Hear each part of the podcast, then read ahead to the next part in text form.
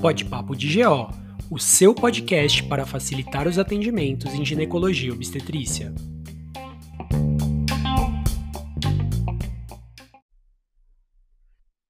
Olá pessoal, sejam bem-vindos a mais um episódio do Pod Papo de GO, o podcast para facilitar os seus atendimentos em ginecologia e obstetrícia. E hoje a gente vai falar sobre um tema que talvez muitos de vocês não estejam acostumados a ver ou quando vocês veem, vocês têm bastante dúvida, que são as doenças trofoblásticas gestacionais. E para falar sobre esse assunto, eu trouxe um grande amigo meu, Dr. Tiago Arrim. Ele é formado em medicina pela Faculdade de Medicina do ABC, fez residência de ginecologia obstetrícia lá no Hospital das Clínicas da Faculdade de Medicina da USP, foi meu R+, e atualmente ele é o responsável pelo ambulatório de doença trofoblástica gestacional do Hospital das Clínicas. Tiagão, muito obrigado por aceitar o convite e bora falar sobre esse tema que é um pouquinho espinhoso, mas com certeza você vai facilitar para o pessoal. bora lá, Caê, prazer estar aqui com você, estar aqui com todos. É, vamos lá, pessoal, falar de um tema que eu acho que, como o Caê falou, não, apesar de ser do obstetra, eu acho que não é do nosso dia a dia, por não ser uma apresentação comum, tanto institucional quanto é, em consultório médico. Então a gente vai tentar facilitar, falar de coisas importantes que fazem a diferença para os nossos pacientes. Legal, Tiagão. Então, para começar, para a gente nivelar né, o nosso público, que a gente tem aí, pode ter estudantes de medicina, residentes, GOs formados, né? Então, explica para a gente o que, que é a mola, né? A gente fala mais genericamente mola, mas a doença trofoblástica gestacional, quais são os diferentes tipos, para o pessoal entender um pouquinho sobre o assunto que a gente vai falar hoje. Então, para começar uma introdução mais breve, é, a doença trofoblástica gestacional, então, ela é um conjunto de doenças que, que são caracterizadas pela proliferação anormal do epitélio trofoblástico, que é o tecido da placenta, né? Então a gente vai ter é, uma, uma proliferação anormal. Acho que um conceito importante também é o marcador biológico mais fidedigno para o nosso diagnóstico, é a gonadotrofina coriônica humana, né? Então ela representa basicamente a extensão da nossa doença, o volume de doença. Então, é um marcador muito importante, tanto para diagnóstico das doenças da parte benigna, quanto das neoplasias, né? Até falar com o Dr. Carlos aqui, Caê, né? Para a gente dar preferência, acho, então, para falar das condições pré-malignas, né?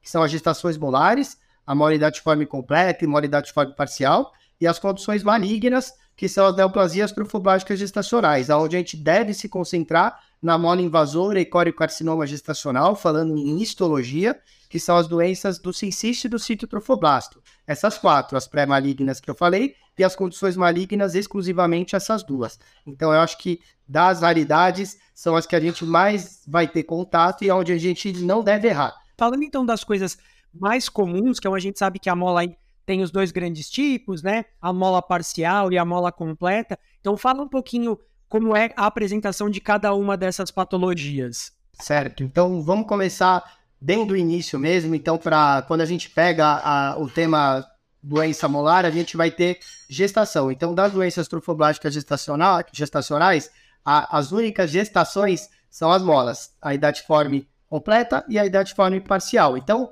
quando ela, como que ela se apresenta? Como diferencial de sangramento de primeiro trimestre, como primeiro conceito. Então, vamos ter o abortamento, a gestação ectópica e as gestações molares, né? Até na ordem de incidência também. Então, é, a gente tem que lembrar também que a incidência da mola ela é bimodal, menor que 16 anos e maior que 40 anos. E como principais fatores de risco para se ter uma mola, é um antecedente de gestação molar, que vai gerar um risco de 1 a 2% de ter uma nova mola, e pacientes maior do que 40, 45 anos, certo? Então, a paciente com sangramento de primeiro trimestre vai se apresentar no seu pronto-socorro, às vezes, com diagnóstico presuntivo, por estar em amenorreia, um atraso menstrual, que seja, com um sangramento, e um HCG positivo, que você vai pedir um teste. Então, essa paciente, sem uma ultrassonografia, ela está nesse cenário geral, né? E quando a gente solicita a ultrassonografia, a depender do que nós vamos ver, que é um tema bem específico, a gente vai suspeitar mais de um abortamento, de uma ectópica, de uma gestação molar, certo? E aí, a partir daí, eu acho que a gente deve é, tomar as condutas necessárias para cada caso. Lembrando que é, o diagnóstico de mola, quando a gente fala o nome, ele é histológico, então é muito dependente da histologia, né? E com os, os, diagnósticos de mola sendo cada vez mais precoces pelos aparelhos de ultrassonografia serem mais modernos e pegarem as alterações muito cedo, a gente vai ter pacientes de difícil diagnóstico antes da histologia. Isso é uma particularidade atual de, do tema doença trofoblástica gestacional. Então, se eu tenho uma mola idatiforme precoce, a gente divide em menor que 10 semanas e maior que 10 semanas na nossa cabeça. Então, como era antes? Lá atrás, nossos professores aprenderam. O paciente chegava com um diagnóstico tardio, com mais de 10 semanas pela data da última menstruação, o útero aumentado de volume para aquela idade gestacional, paciente com a hemorragia genital mais intensa, com algumas intercorrências clínicas e o beta-HCG estourado, né? Muito alto, no geral, maior que 100 mil, o que gera muitas das intercorrências clínicas, né? Como, por exemplo, a gente pode ter sangramentos muito intensos, né? É risco de uma hemorragia muito importante, a pré-eclâmpsia, é, muito precoce, com síndrome HELP ou não, alterações da tireoide com crise tireotóxica, hiperêmese gravídica, cistos tecaloteínicos e a maioria desses sintomas relacionados a beta-HCG. E as imagens intrauterinas de ultrassonografia anteriormente vista lá atrás, quando é, os aparelhos não eram tão modernos, a gente ia ter a clássica da mola completa, que vai se apresentar com vesículas, uma massa heterogênea com vesículas, aonde chamavam de tempestade de neve, com o útero super cheio, às vezes litros de mola, né? E se for uma mola parcial, a gente ia apresentar uma placenta cística associada a um concepto mal formado, no geral com malformações do sistema nervoso central e da parede abdominal fetal, com restrição de crescimento fetal, né? E uma gestação inviável. Hoje em dia, quando nós fazemos os ultrassons em pacientes abaixo de 10 semanas, né? Ou até falando de toda a clínica, né? A gente vai ter uma paciente assintomática, que vai chegar no primeiro trimestre, abaixo de 10 semanas, às vezes com um pequeno sangramento, sem nada muito importante para a gente presumir que pode ser uma mola, com HCG baixo ou até próximo ao normal ou um pouquinho acima daquela idade gestacional esperado e com inter intercorrências clínicas quase nenhuma pelo valor do beta. Quando a gente faz ultrassonografia dessas pacientes, no geral, a gente tem alguns diagnósticos comuns e ninguém se fala em mola. Então, vão dar o diagnóstico de uma gestação incipiente, ou de uma gestação não evolutiva, ou de um abortamento retido, gestação anembrionada. Então, você vê que tudo que a gente diagnostica presuntivamente hoje em dia, por a sensibilidade dos exames, a gente não consegue, previamente ao esvaziamento, dar uma certeza que é mola. Então, que, que a gente é obrigado a fazer como conceito inicial? Mandar para a histologia. Então, nosso diagnóstico ele é histológico. Então, eu preciso mandar para a histologia e olhar o que é, qual é a doença que eu estou mexendo, para eu ter certeza e aconselhar a paciente a partir dali. Então, olha como é difícil o nosso diagnóstico, tá? Então, é super importante a gente ter essa noção hoje, coisa que não era antigamente uma preocupação, pela apresentação ser muito clássica, tá? Como curiosidade, Caí, tem um trabalho que foi feito lá no Charing Cross, em Londres, o maior centro de referência talvez do mundo, de 2001. O que, que eles fizeram? Eles pegaram todas as pacientes que tiveram mola em seis meses, um diagnóstico histológico, então eu tenho certeza que é mola. Eles fizeram um estudo retrospectivo, eles voltaram lá atrás e olharam o que os ultrassonografistas deles, que mais veem mola no mundo, falaram sobre aquele diagnóstico. E mais de 67%, o número exato é 73%, 73% dos, dos ultrassonografistas falaram que era um aborto retido ou uma gestação anembrionada, certo? E ninguém citou a possibilidade de mola, apenas 34%. Então, olha como é importante a histologia. Então, esse conceito de mandar para a P é muito importante, mais importante que qualquer outro exame de citogenética ou qualquer outro tipo de cariótipo que eu possa querer fazer, a histologia eu acho que deve ser mandatória e sempre. Legal, Tiagão. Nossa, muito interessante, né? Porque o conceito que realmente a gente tem quando a gente aprende são esses casos aí que são típicos, clássicos, tempestade de neve, eliminação de vesículas. E que bom que esses diagnósticos possam ser feitos mais precocemente para evitar qualquer tipo de complicação maior.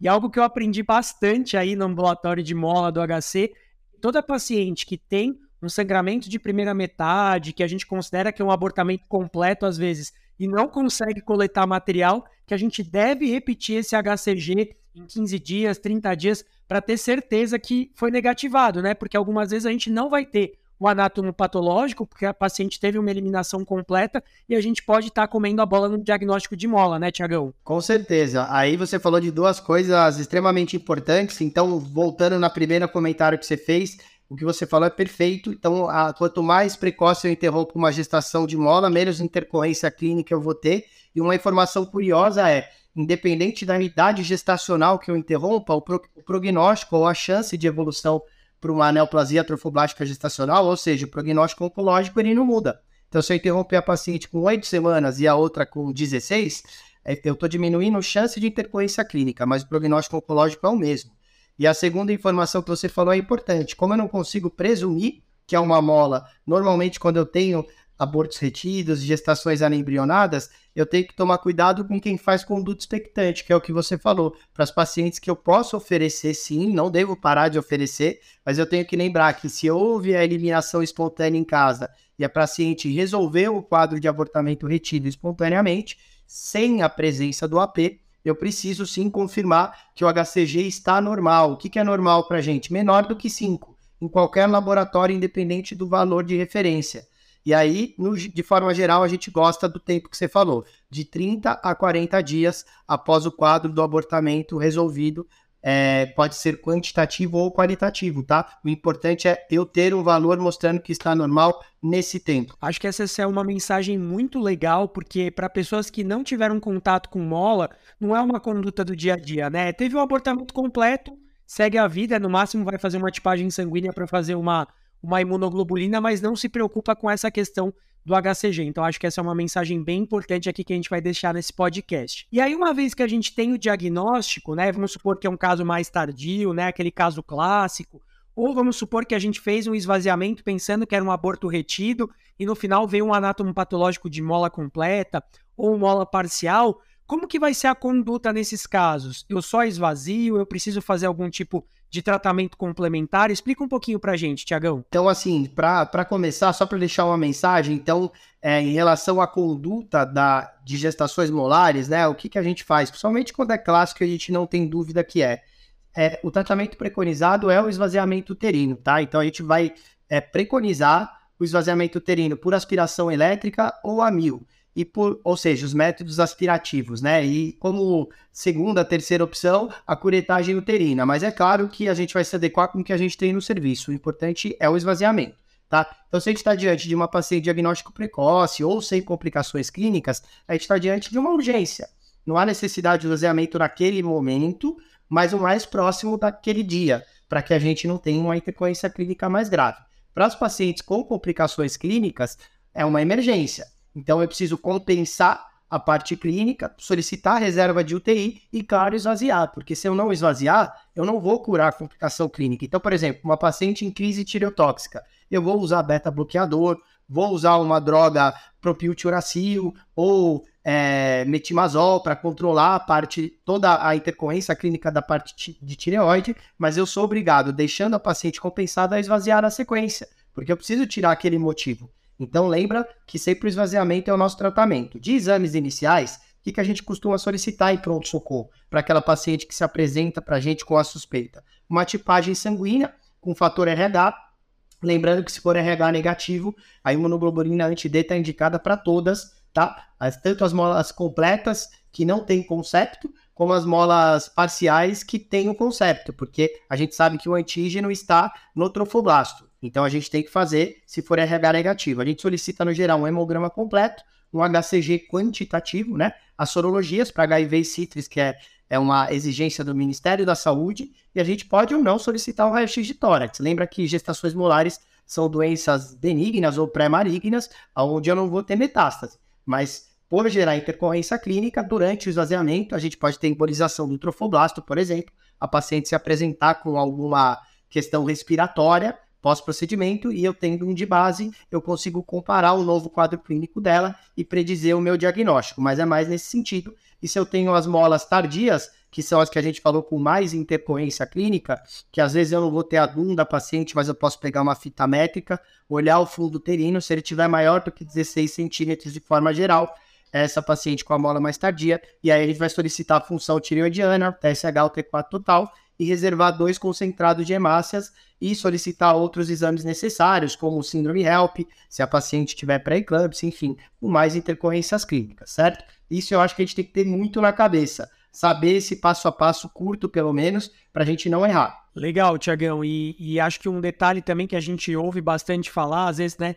Quando aprende alguma coisa sobre mola, né? É essa questão da curetagem que você falou, que é tentar evitar, mas se for a única forma, a gente pode usar, né? Claro, é pelo risco de perfuração, a gente acaba não usando, e também evitar o uso de misoprostol, né? Se a gente realmente tiver um diagnóstico é, presuntivo bem assertivo de mola, a gente deveria evitar o uso de misoprostol e partir direto para o esvaziamento também, né? Exatamente. Então a gente vai dar preferência para os métodos aspirativos, né? Hoje em dia a gente já estudou, comparou a aspiração elétrica e a mil e elas são compatíveis, então nós podemos usar a mil. É, e a curetagem uterina seria um método de exceção, por quê? Porque normalmente eu tenho um grande volume molar, quando a gente tem a presunção bem assertiva, igual o Caê falou, e a paciente vai ter um procedimento mais lento, com maior chance de sangramento e sinecas uterinas pós. Então, é, é, esse é um cuidado que a gente tem que ter. E de forma geral, a gente gosta de guiar o esvaziamento com a ultrassonografia. Né? Não é imperioso, mas é de bom tom. Para a gente esvaziar, primeiro, tudo o que precisa e não ficar é, fazendo curetagem e a mil sem parar para não gerar sinecas uterinas no pós-operatório. Então, para a gente ter um limite e o limite de tamanho uterino também para evitar perfuração ou qualquer outra situação hemorrágica, se eu guiar por imagem é mais seguro. Em termos do preparo, de forma geral, a mensagem é não usar prostaglandinas para maturação cervical. Por quê? Porque eu posso gerar um sangramento maior, perder o material histológico, se há esse sangramento, e posso ter embolia trofoblástica num, numa incidência bem pequena, mas é uma situação clinicamente bem grave, né? Onde a gente vai ter que cuidar da parte ventilatória da paciente com suporte. Então, para não ter nenhuma intercorrência, o ideal é não usar, né? É a gente fazer o esvaziamento com dilatação mecânica com a vela. Esse é o mais seguro. Beleza, Tiagão. Então aí a gente fez o diagnóstico, fizemos a aspiração, mandamos para anátomo patológico, seguimos a cartilha certinho e veio um anátomo patológico ou com uma mola completa ou uma mola parcial. E aí, o que, que a gente vai fazer? Como que a gente vai fazer o segmento dessa paciente ambulatorialmente? Precisa solicitar algum exame complementar?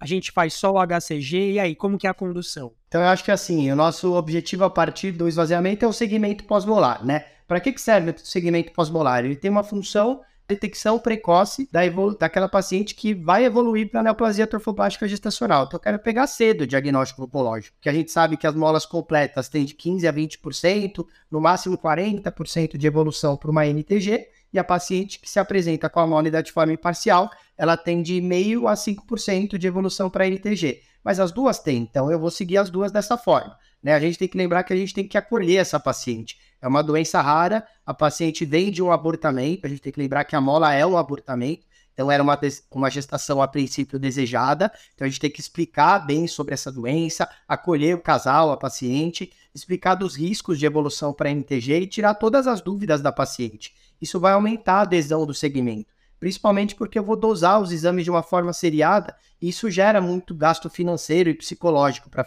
a paciente. Então é importante a gente ter todo esse cuidado e orientar para ela que 80% das pacientes que vão fazer esse segmento pós-molar vão ter a remissão espontânea, sem evolução para NTG. Né? Então eu tenho que tranquilizar ela também que ela vai ficar bem na maioria dos casos e sem uma intercorrência secundária a essa mola, né? E quais são os pilares do segmento pós-molar? É uma anamnese, um exame físico para entender toda a história, as dosagens seriadas da beta, do, do HCG, como você falou, e a anticoncepção para que a paciente não tenha uma gestação. Porque se eu estou seguindo uma paciente que eu quero fazer o diagnóstico precoce apenas pela, pelo segmento pós-molar, pelo exame de HCG, se eu tenho uma paciente que engravida e altera essa dosagem do HCG para cima, eu não vou saber se é uma gestação precoce que ainda não apareceu ou se é uma possibilidade de evolução para o tumor, atrapalha um pouco. Então, é, de forma geral, a gente entra com anticoncepção. E uma formação importante, eu acho que tem que ficar aqui, Caê,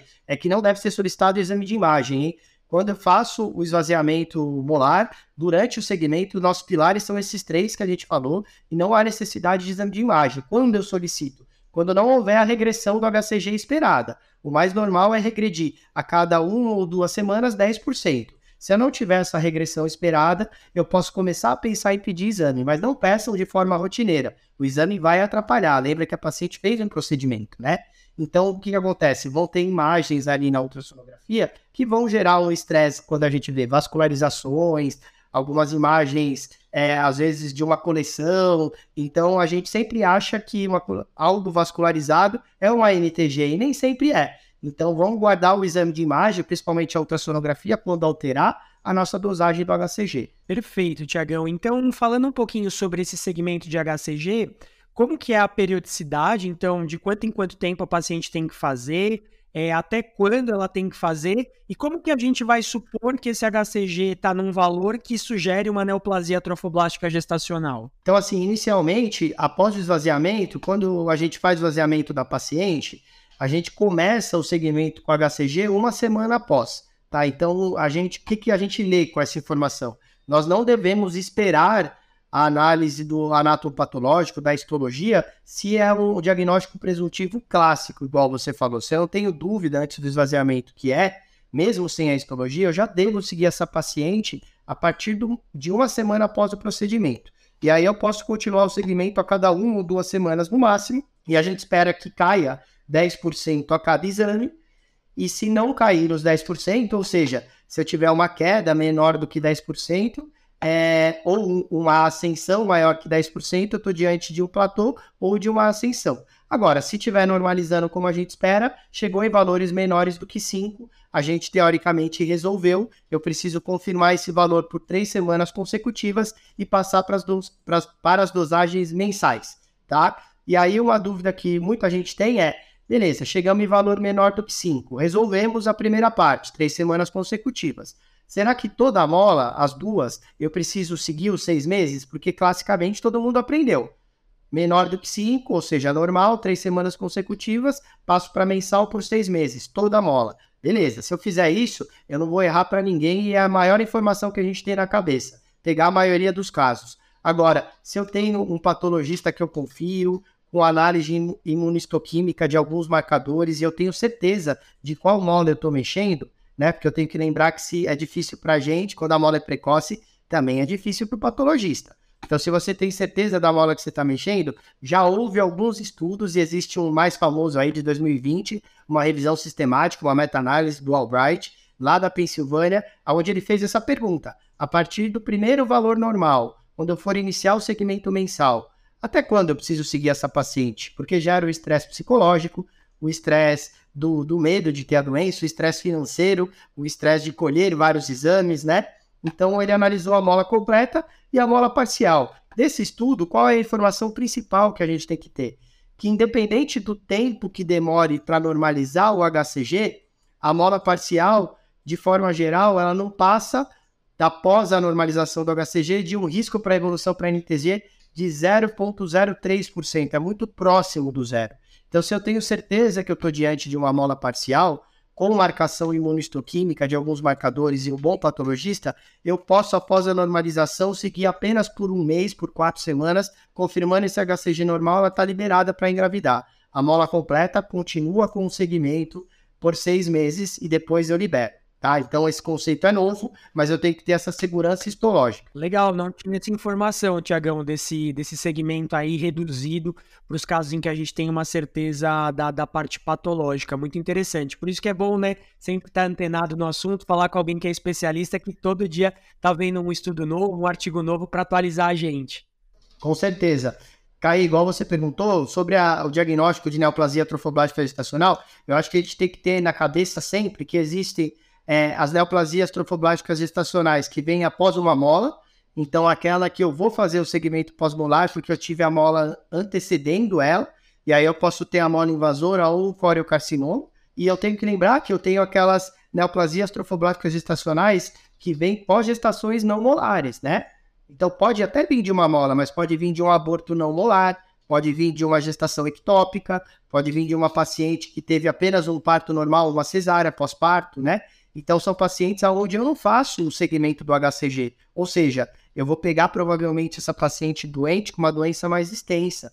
Às vezes até com algum sinal já, ou alguma metástase, né? Então é uma doença de pior prognóstico e é uma que a gente se envolve menos ainda. né? Porque a gente não pensa que pode vir de qualquer gestação. Então, essa é uma informação que a gente tem na cabeça. Apesar de raro, a gente tem que valorizar a queixa de uma paciente após uma gestação, após um aborto, após uma ectópica, se ela está fugindo do nosso dia a dia. É, pensando no mais comum, é, das pacientes que estão realizando o segmento pós-molar, normalmente o nosso diagnóstico ele é bioquímico. A gente se baseia muito no HCG. E como que a gente faz o diagnóstico? Então, se, se eu tenho uma elevação do HCG maior do que 10%, se está elevando, como que eu vou pensar? Três semanas. Então, eu vou ter o D1, D7 e D14 no mínimo. Então, eu preciso, dentro de três semanas, comparando com o D1, ter duas, duas é, ascensões consecutivas maior do que 10%. Então, eu tenho um critério bioquímico para NTG. Se eu excluir gravidez ou o resto de mola, eu posso já dar o diagnóstico mesmo sem histologia, tá? Outro tipo de diagnóstico, outro jeito pelo HCG é utilizando um platô. O que seria o platô? Que nem a gente falou, a ascensão ou a queda do HCG em, valores menores do que 10%. E aqui eu tolero um pouco mais. Então, dentro de quatro semanas, me baseando no D1, eu vou ter o D7, o D14 e o D21, todos em platô. Então, eu vou precisar, dentro de quatro semanas, três medidas semanais consecutivas, pelo menos em platô, excluindo gestação e resto de mola. Então, a gente vê que nós aqui nós não falamos em histologia para diagnóstico de neoplasia trofoblástica e nem de imagem. O que a gente falou é, só com a bioquímica eu posso dar o diagnóstico cedo e sim começar o tratamento quimioterápico sem necessidade de histologia, tá? E claro, se por acaso a gente tiver alguma histologia, a gente pode dar o diagnóstico vindo coriocarcinoma ou algum outro tipo de tumor de origem gestacional. É claro que eu dou o diagnóstico também. Legal, Thiago. Então é bom porque é uma neoplasia que a gente tem um marcador muito fidedigno, que é o HCG. Então, entrando aí na paciente que fez o diagnóstico, né? Você suspeitou aí de uma neoplasia trofoblástica.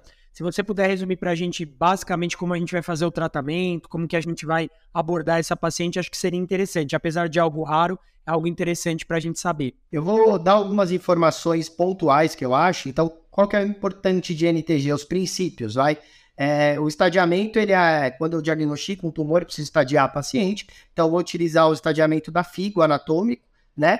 E vou utilizar o score de risco da Organização Mundial de Saúde. A gente faz isso desde 2002, desde lá não muda. E basicamente o que, que a gente vai ver no estadiamento anatômico? Se a doença tá, a doença está restrita ao útero, né? Se ela está é, em órgãos pélvicos restrito ao, ao trato reprodutivo feminino, né? Então, colo, vulva, vagina e anexos. E aí é o estadiamento 2. Se eu, se eu vou ter metástase no pulmão, que é o estadiamento 3 anatômico, ou em sítios é, mais à distância, mais comum cérebro e fígado de forma geral, que é o estadiamento 4. Né? Então, isso é a parte anatômica. E, a, e o score de risco, para que ele serve? Tem uma tabela onde eu vou ver alguns fatores de risco e pontuar essa paciente. E aí, o que quer dizer alto e baixo risco, basicamente? Quer dizer alto e baixo risco para resistência ao tratamento com uma droga. Então, se eu tenho uma paciente de baixo risco, o que, que isso que quer dizer? O que, que eu tenho que ler? Que ela tem baixo risco para ter resistência usando uma droga quimioterápica. Então, provavelmente uma droga funciona. Se ela tem alto risco, eu preciso usar uma poliquimioterapia ou é, diversas drogas, né? Então, isso é uma informação geral que a gente tem que ter na cabeça para não se perder. É, não necessita de biópsia para realizar o diagnóstico, como a gente falou. Pela bioquímica do HCG e a sua cinética, eu posso iniciar e estou autorizado a iniciar o tratamento quimioterápico. Outro conceito importantíssimo: mais de 80% das pacientes vão responder ao tratamento quimioterápico. O que é tratamento de exceção? Cirúrgico. Esterectomia total abdominal em uma paciente jovem não necessariamente vai curar o tumor dela. Pode ser que ela faça a esterectomia e mesmo assim ela tenha que fazer a quimioterapia. E se ela fizesse só a quimioterapia, voltando lá na nossa introdução, ela teria é, a doença curada com menor morbidade e preservado sua fertilidade. Então, esse conceito é importante. Não preciso sa é, sair fazendo esterectomia em todo mundo, porque isso pode não ser resolutivo. E são pacientes jovens que não precisam dessa cirurgia de forma geral, tá?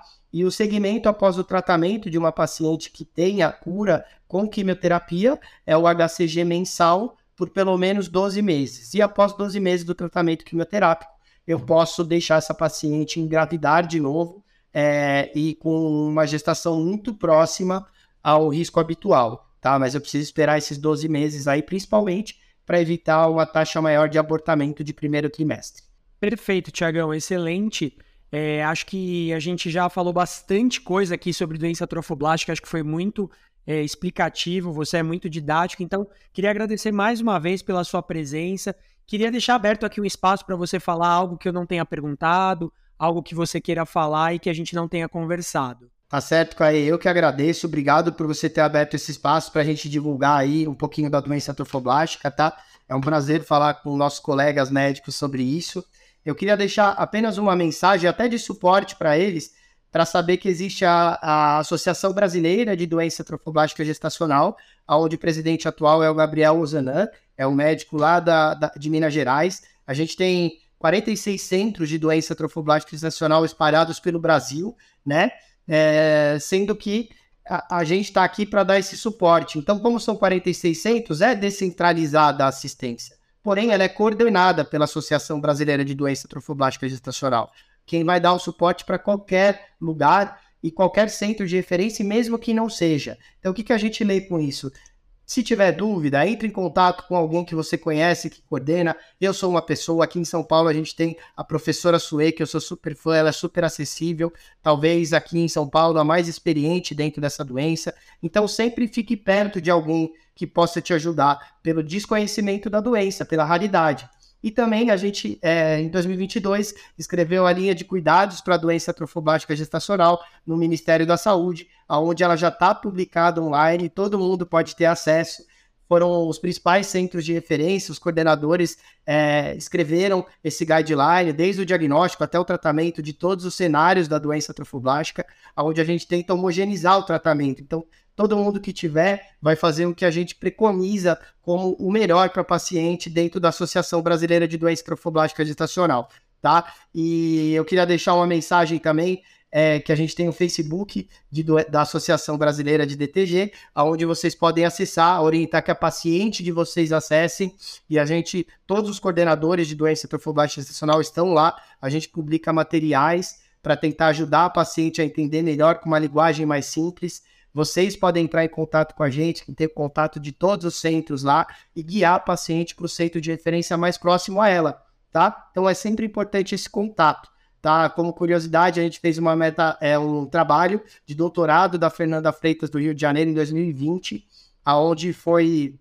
não lembro se foi doutorado ou mestrado, desculpa, mas foi um trabalho envolvendo 10 centros de referência de 1960 a 2017, para a gente ver a letalidade da mulher brasileira e a gente percebeu que a letalidade das mulheres brasileiras que têm DTG, a gente pode atuar em alguns fatores, ter metástase ou não, ou ser coriocarcinoma, isso é difícil a gente atuar, mas tem um terceiro fator que a gente consegue atuar, que é estar em um centro de referência. Isso diminuiu de 10 a 12 vezes a mortalidade de todos os cenários de DTG que existem.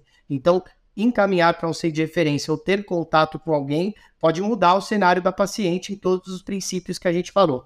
Desculpa, Caí, eu precisava falar essa informação que eu acho que é importante, mas foi um prazer falar com você. Obrigado pela oportunidade. Poxa, muito legal. Quanto mais a gente puder disseminar conhecimento, né, para melhorar o atendimento das nossas pacientes, isso com certeza vai ajudar a salvar muitas vidas, diminuir a morbimortalidade por essa doença que a gente acaba ouvindo, né, mas não vê tanto e às vezes a gente acaba subestimando o potencial de gravidade. Pessoal, esse foi mais um episódio do Pod Papo de GO, o seu podcast para facilitar os atendimentos em ginecologia e obstetrícia. Queria agradecer a presença de todos vocês e a gente se encontra no próximo episódio. Um grande abraço e até lá!